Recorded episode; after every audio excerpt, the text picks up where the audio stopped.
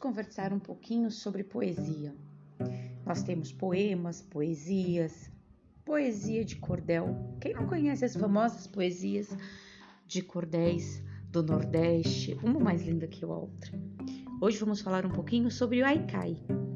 Aikai é o menor poema do mundo. Tem três versos. Há quem diga já ter visto um Aikai escrito num grão de arroz mas também é uma das formas mais antigas de poesia. Surgiu, sabe aonde? No Japão. Faz séculos. Lá o Aikai se referia sempre a uma das estações do ano, estava ligado à natureza. O Aikai não representa título nem precisa ter necessariamente rima.